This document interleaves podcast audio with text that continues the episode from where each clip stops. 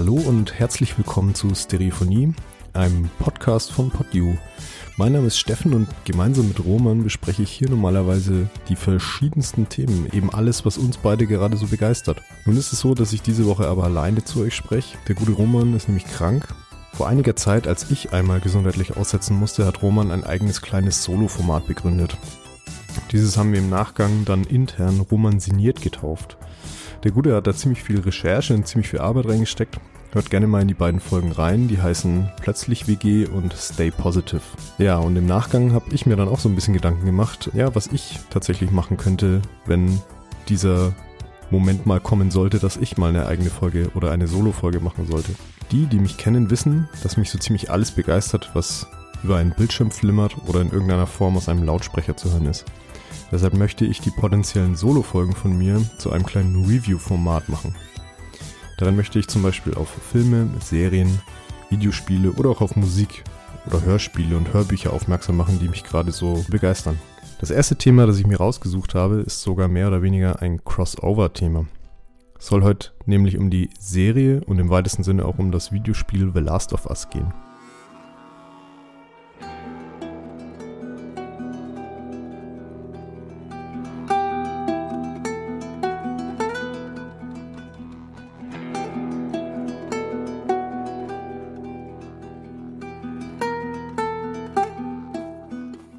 Last of Us war ursprünglich eine PlayStation-exklusive Videospielserie vom amerikanischen Entwickler Naughty Dog, welches erstmals am 14. Juni 2013 erschien, also sage und schreibe vor fast zehn Jahren.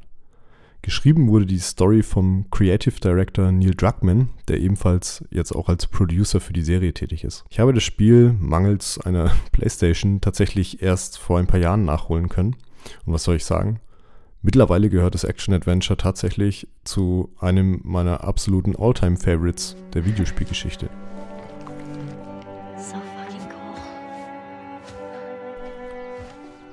Die Geschichte handelt von Joel, einem hartgesottenen Überlebenden einer postapokalyptischen Welt, der damit beauftragt wird, das 14-jährige Mädchen Ellie zu beschützen und zu einem bestimmten Ort zu eskortieren. Ellie soll angeblich eine Immunität gegen den überall vorherrschenden und die Apokalypse auslösenden Zombie-Pilz Cordyceps entwickelt haben. It's three weeks old. No, everyone turns within two days, so you stop bullshitting. It's three weeks. I swear.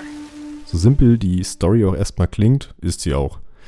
Erst später entwickelt sich die Geschichte zu einem wirklich mitreißenden postapokalyptischen Roadtrip durch die gesamte USA, welcher von Verlust, Loyalität, Verrat und Liebe handelt. Die Bedrohung der allgegenwärtigen Pilzzombies rückt dabei immer wieder in den Hintergrund und wirkt neben der Figurenentwicklung der Hauptpersonen fast wie ein Statist. So viel erstmal zur Grundgeschichte des Franchises. Eigentlich möchte ich ja mit euch über die dieses Jahr erschienene HBO-Serie zu The Last of Us sprechen. Aber da muss ich auch ein bisschen ausholen. Im Jahr 2014, also bereits ein Jahr nach Veröffentlichung des Urspiels wurde eine Verfilmung angekündigt.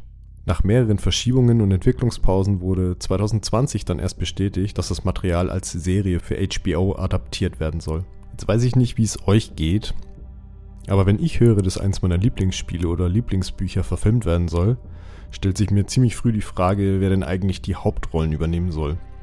Vor allem bei Videospielen hat es sich in Zeiten von Motion Capturing oft als ziemlich schwierig herausgestellt, die richtigen Schauspieler für die ja schon ziemlich gut ausgearbeiteten Charaktere zu finden. Mark Wahlberg zum Beispiel als Max Payne im gleichnamigen Film von 2007 oder wenn man ein jüngeres Beispiel haben will, Tom Holland als Nathan Drake in Uncharted vom letzten Jahr sind nur ein paar Negativbeispiele, die mir jetzt so auf die Schnelle für verhunzte Videospielverfilmungen einfallen. Oh, Auch bei The Last of Us hat sich das Ganze als ziemlich holprig herausgestellt. Macy Williams war ziemlich früh eine Kandidatin für die Rolle der Ellie zum Beispiel. Die kennen viele von euch vielleicht als Arya Stark aus Game of Thrones. Joel sollte in den ersten Testshoots von Nikolai Costa-Waldau verkörpert werden, den man ebenfalls durch Game of Thrones kennen könnte. Lag vielleicht daran, dass 2014 und die Jahre danach Game of Thrones so ziemlich der heißeste Shit im Fernsehen war, den man sich vorstellen kann. Die endgültige Besetzung für Joel und Ellie wurde dann vor ungefähr zwei Jahren bekannt gegeben. Und der erste kleine Shitstorm folgte sofort. Während sich das gesamte Internet einig war, dass Pedro Pascal einen verdammt guten Joel abgeben würde, war man sich bei Bella Ramsey nicht so sicher. Bella sehe Ellie aus dem Spiel nicht mal annähernd ähnlich. Dass man die beiden ebenfalls aus Game of Thrones kennen könnte, erwähne ich jetzt nur mal so beiläufig. Was mich persönlich jetzt nicht wundert, weil, wenn ich mich richtig erinnere, wurde Ellie im Spiel von Elliot Page gemotion captured. Das Internet wäre aber nicht das Internet, wenn es bei Ähnlichkeitsvergleichen bleiben würde. Die Stimmen wurden lauter, dass Bella Ramsey nicht so attraktiv wie die Spiel-Ellie sein soll. Ist klar, Internet. Vielen Dank für diesen dummen Beitrag. Man muss sich jetzt aber auch eingestehen, das war leider nicht der erste und bestimmt auch nicht der letzte Shitstorm des Franchises. Im zweiten Teil des Spiels wurde sich beispielsweise über den maskulin wirkenden Körper der spielbaren Antagonistin Abby lustig gemacht. Diese wurde dann als Gewichtheber-Lesbe bezeichnet oder man hat vermutet, dass sie trans sei. Na klar, weil eine Frau ja nicht muskulös sein kann. Außerdem ist die sexuelle Orientierung einiger Figuren im Spiel, aber auch in der Serie immer wieder Angriffspunkt für Internettrolle und Hater.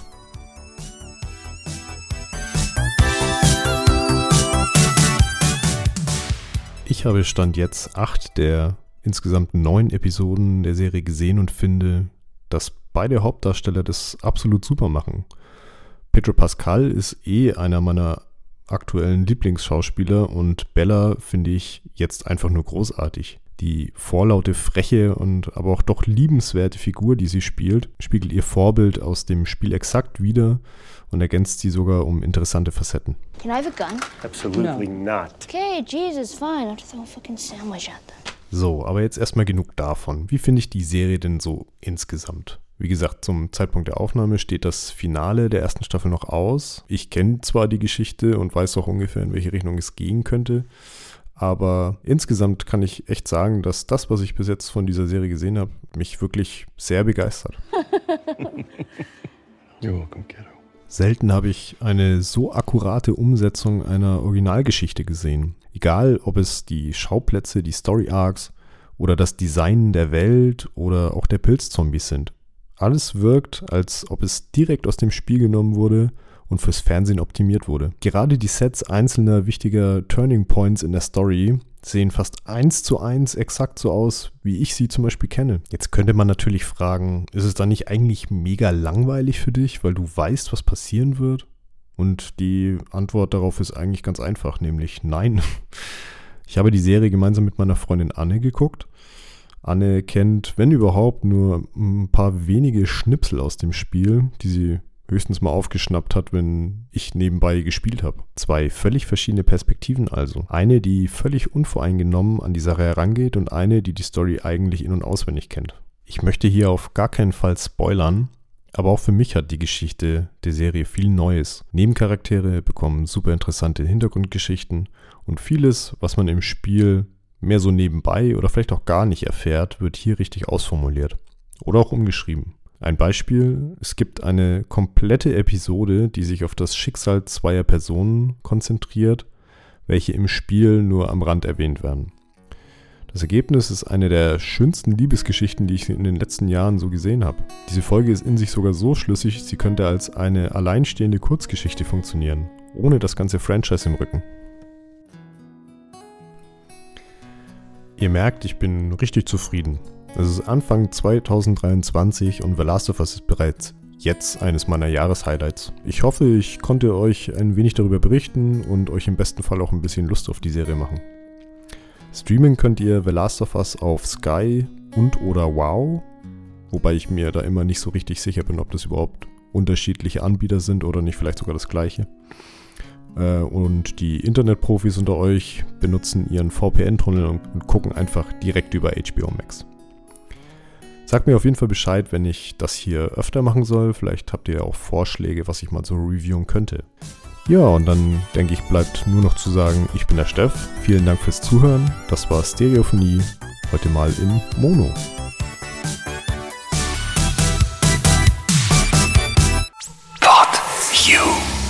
Stereophonie ist ein PodU Original Podcast. Idee und Moderation Roman Augustin und Steffen Balmberger. Produktion Roman Augustin und Steffen Balmberger zusammen mit dem Funkhaus Nürnberg. Gesamtleitung PodU Patrick Rist. Alle PodU Podcasts findest du auf podu.de und in der PodU App. Podcasts für dich aus deiner Region.